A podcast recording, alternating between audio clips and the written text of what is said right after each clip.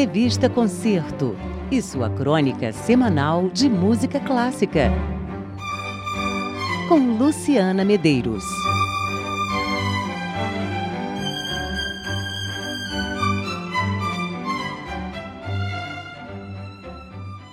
Boa noite, Sidney. Boa noite aos ouvintes do Antena NEC.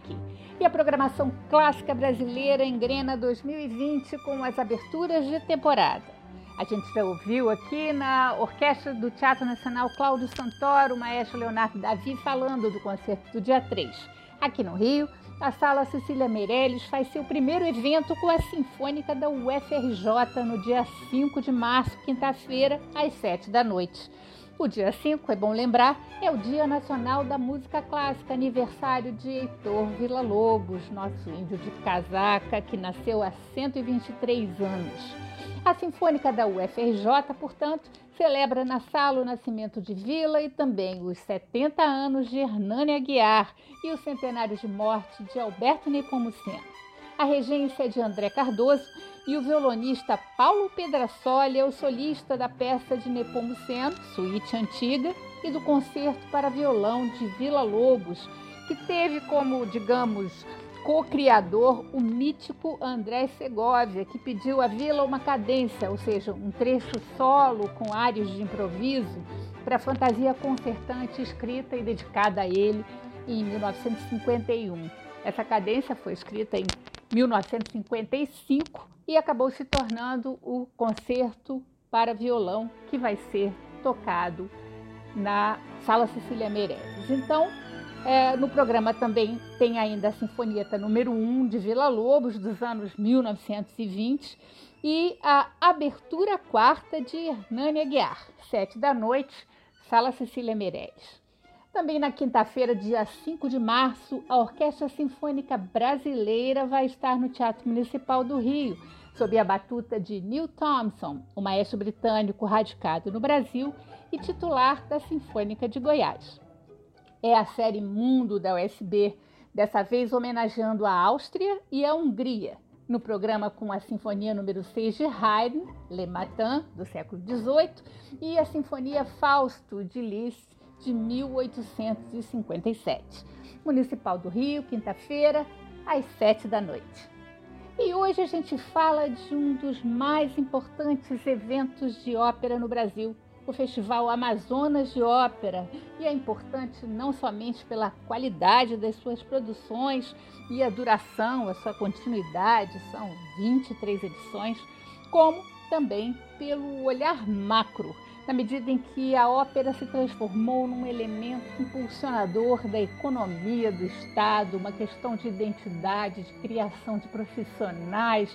É um trabalho realmente admirável do maestro Luiz Fernando Malheiro e da produtora Flávia Furtado. Um trabalho em muitos sentidos que vale a pena a gente até discorrer com calma numa outra ocasião. Enfim, o Festival Amazonas de Ópera 2020 começa dia 18 de abril e vai até junho. Os ingressos já estão à venda, a programação desde o ano passado já foi anunciada. A gente ouve aqui o diretor musical Luiz Fernando Malheiro. A 23 edição do Festival Amazonas de Ópera traz este ano um repertório bastante diferenciado, característica já do festival, que procura explorar sempre um repertório uh, não feito tão comumente nos teatros brasileiros abre sua edição com o Peter Grimes, de Benjamin Britten, uma ópera bastante feita no mundo todo, mas aqui no Brasil não tenho notícia recente de nenhuma montagem dela. Uma obra muito importante, uma ópera fundamental do século XX. Depois continua com uma ópera brasileira, também característica do festival, apresentar títulos de compositores brasileiros, tanto uh, atuais, contemporâneos, quanto engavetados, como será o caso do ano que vem, mas isso ainda é surpresa. A ópera desse ano será O Menino Maluquinho, do Hernani Aguiar, baseado no Ziraldo, é claro.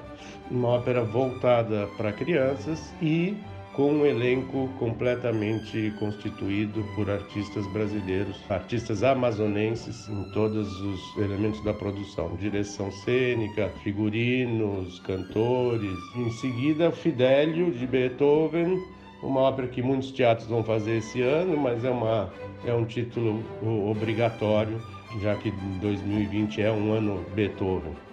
Uma ópera barroca que também uma, uma nova tendência do festival. É o terceiro ano que se faz uma obra barroca, esse ano com Armid de Gluck.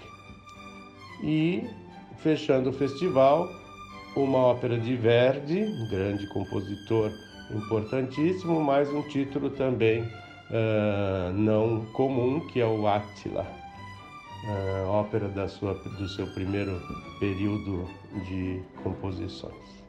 Enfim, um repertório bastante interessante, com elencos de cantores brasileiros e internacionais, e acredito que desperte um interesse grande e que as montagens agradarão bastante, estão todos convidados.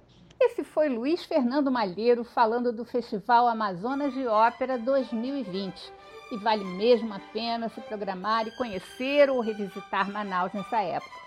No site da revista Concerto, www.concerto.com.br, já tem matéria de serviço sobre o festival com todas as informações. E a gente encerra hoje a nossa agenda Revista Concerto com Vila Lobos, claro, nosso patrono do Dia da Música no Brasil, na próxima quinta-feira. O Concerto para Violão e Orquestra com Turíbio Santos e a Sinfônica de Porto Alegre, sob a regência de Aira Levin. A gente vai ouvir a parte final o Alegreto. Até a semana que vem e um ótimo fim de semana para todo mundo.